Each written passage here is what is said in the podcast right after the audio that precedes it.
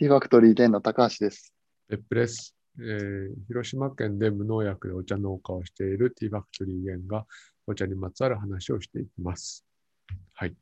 今日は、はいえっと、お茶を学んでいる人に向けて、えー日本茶インストラクターっていうところの、えっと、参考書を参考にしながら、えっと、数回に分けてですね、勉強をしていってるんですが、今回は第4弾ということで、えっと、日本茶の歴史？をうん、日本茶ですね。一番初めの章なので、日本茶の歴史の4回目ですね。うんはい。はい、じゃあやっていきます。はい。ちょっとこれ、あの、自分もおさらいという感じで、うん、今、読んでいってるんですけど、はい。まずそもそもまあ、日本にもともとね、あの、お茶の木があったかどうかっていうのは結構なんか、証明はされてないらしいんですよ。どうやら。ほう。でも、あの、山茶っていう、もともと、あの、山に生えてたお茶の木っていうのは、どうやらあるんじゃないかみたいな。話はね、あるんです。そう。で、まあね、本当にお茶って、あの、文献に現れる前から、ね日本の場合あったりもしたんじゃないかっていう研究もあったりして、うん。でも日本のその最初のね、お茶に関する記録っていうのが、平安時代初期らしいです。えー、平安時代初期。なんか中国にの留学経験者であるお坊さん、永中っていうお坊さんが天皇にお茶をあげたという記録が初めらしいですね。おう。んそれは、向こうのうん中国のからお土産でっうんてことかな。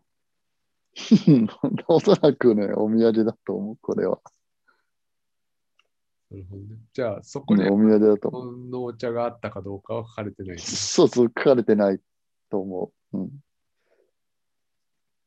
で、まあ、天皇の宮廷自体なんか中国文化への憧れがすごい強かったらしくて。うーん。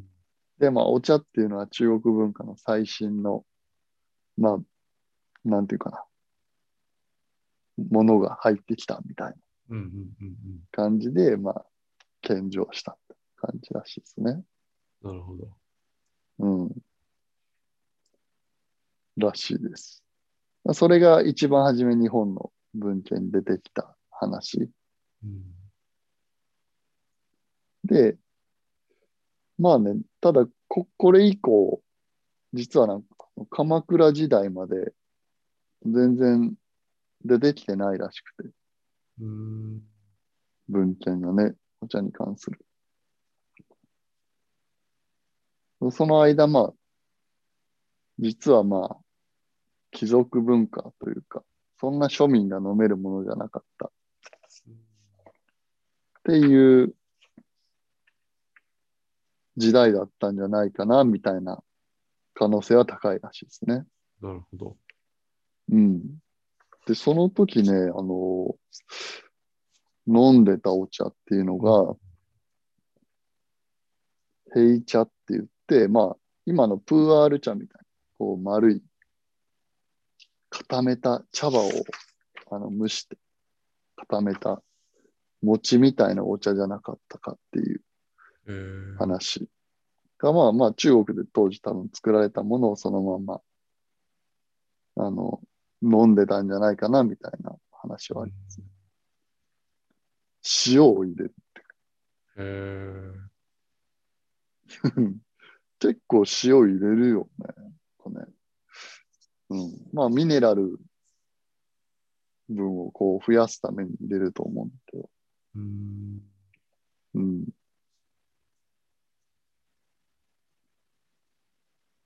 ていう感じですかね。で、あと甘味料を加えた甘いお茶が配られていたっていう。宮宮廷のあの行事には。今の流行りと一緒書いてねえ、確かに。抹茶ラテ出してたってこと？ミルク、ミルクなしのね。あミルクなしの。なるほど。まあ当時多分砂糖ってめちゃくちゃ高級だし、うん。うん、多分ね、本当そういう天皇に近い人しか、たしなめなかったんですかね。そうそうそ成長できから、うん和菓子う。うん。茶みたいなことも全然ないみたいなのね。そうだね。和菓子も、ね、ない時代かもね。これは平安時代って言ったら。さすがに虎屋だって、虎屋だって平安時代には多分ないはずだし。うんかなり古いけど、でも、江戸時代ぐらいなのかな多分、500年うーん。5、600年。多分。はい。はいそれで、まあ、あと、その宮廷内にあのお茶を作る場所も設置されてたらしいですね。で、多分畑も一部ね、多分あったと思うんですよ。うん。はい。で、これが平安時代、日本のお茶の平安時代で、次はね、あの、鎌倉に飛ぶんですよ。まあ、平安時代がまあ第一波だとしたら、第二波が鎌倉時代。まあ、お茶のルネサンス的な。えー、貴族、貴族でしかまだないけど、第そう一波、第二波があるんだ。そうそうそうそう。で、第2波は何があの決定的に違うかっていうと、武士がお茶をたしなむようになったっていうのが、まあ、かなり傾向としては違うか。うんあとは、その禅？禅もちょうどこの時代に入ってきて、その禅と、禅に必ず必要な、まあ、お茶っうんていうのが密接に、まあ、こう関係し合って、なるあの、花開いたみたい。ほど。えーこれはね、面白い。かなり。なんか最近ね、あの、全ブーム来て、去年、一昨年ぐらい、うん。その時にお茶もさ、同じような文脈で上がってたけど、うん。鎌倉時代の再来なんだね。確かに。そうだね。お特にあの、OK まあ、特にね、海外で禅って結構、ね、あの、有名になって、で、この時やっぱり中国から禅が来て、日本に。で、今日本からまあ海外にっていう感じになるのかな。それで、この時、英才っていうお坊さんうんがまたあの、お茶文化を広めた。で、この人はもともと岡山出身の人で、そう、意外とそのすぐ近くにスーパースターが。みんなね、なんかきょ、うん、京都の人だと思っとる感じあるけど、実は岡山の人で、今日の、京都の祇園にある、あの、禅寺の建仁寺とかは、この英才が、あの、開いたって言われてるうんお寺ですね。そこ全部生垣が、あの、生垣が全部お茶の木で。えーそうそうそう、祇園のど真ん中にあるえー全部あの、茶の木っていう。うんなんかそれ、知り合いの人がなんか積んで、あの、お茶にしとったけどね。積んでいいものなんかちょっとな、うん、まあ、現場におったわけじゃないけど、気にはなるよね。でもなるね。なる歴史ある。え、そうそうれそうそう。いい何時代だっけ？えっ、と、鎌倉。あ、時代鎌倉ね。うんうんうん。ね。それで、あとは、その広まった理由っていうのは多分その堺、大阪の堺っていうのが、すごい南蛮貿易で栄え栄えて、うん。で、まあ千利休もね、そこ出身ということで、堺出身。みんななんか京都出身だと思うけど、実は大阪だったり岡山だったりっていう。面白い。うん。まあ本当、そのあたりの商人が力を持って、あのまあお茶をたしなむ余裕もあったっていうのが、やっぱり広まった理由かな。っていうのが書いてあるんですね。その時代飲んでたのもさっきのやつなのかな？プいや、もうこの時代、この時代はもう抹茶になっあー。うん。ちょうど、えっと、鎌倉時代っていうのは宋の時代で、中国では。うん。で、宋の時代にそういう抹茶の、あの、作り方というか、立て方とかっていうのが確立されて、で、日本に、あの、なんていうかな、施設だ、なんだったっけ、遣唐使みたいうんなのが、そのまま持ち帰ってきたっていう。うん、ああ、うん。かの遣唐使が持ち帰ってきたんだ。そうそうそうそうそう。あれって宋の時代に行った場合でも遣唐使って言うよね、多分ね。あでも、え隋の時代に行ったら遣隋使っていうか、あそうだったよね。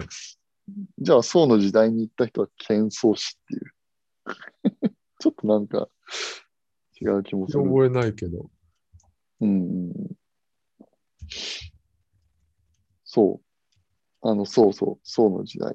ね。鎌倉が、時代が。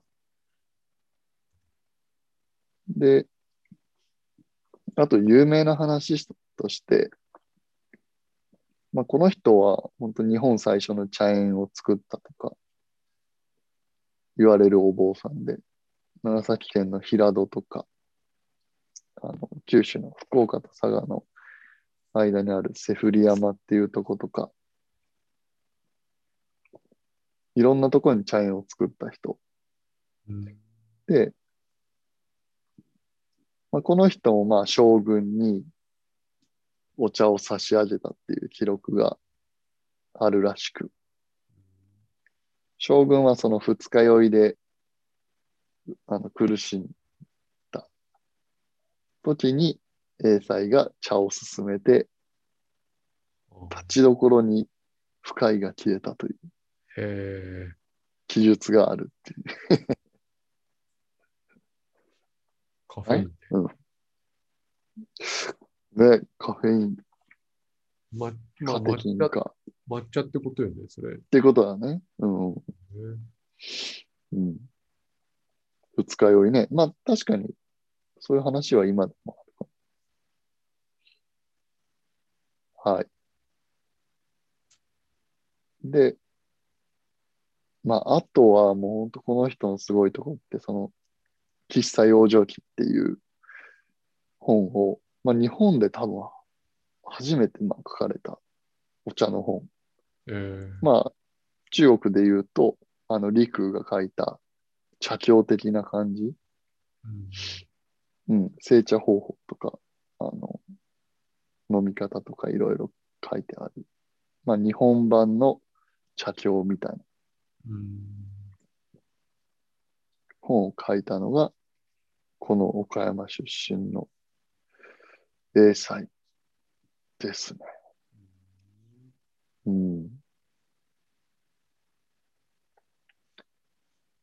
まあ、この時代から、あの、本当に京都の有名な、まあ、高山寺っていうとこだったりとか、あの、そうだね。その後に、まあ、宇治にお茶が広まっていくっていう形になるかな。うん。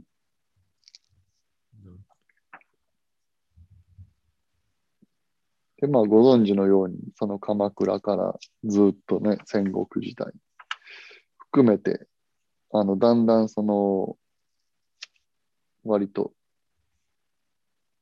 禅とかと、まあ、そっか、でも禅とずっとやっぱりね、あの、お茶って関係性があったりして、まあでも入ってきた当初は割と、まあ将軍の人も豪華なお茶会こう広い広間で、すごい広い広間で、こう豪勢に、こうお茶会、こうワイワイやってたのが、だんだんこう、え、ちょっとそれってダサくねみたいな。っ。ていう流れに、あの、なっていく。で、それをまあ確立した人が、まあ、利休っていう。一人ずつみたいなことになったんだね。そうそうそうそうそう。はい。ここららしいです辺の詳しいのに、はいまた次回にしますか？また次回に、はい。はい。15分経ったですね。はい。はい。じゃあ今日はここまでということで。はい。はい。ありがとうございます。また、はい。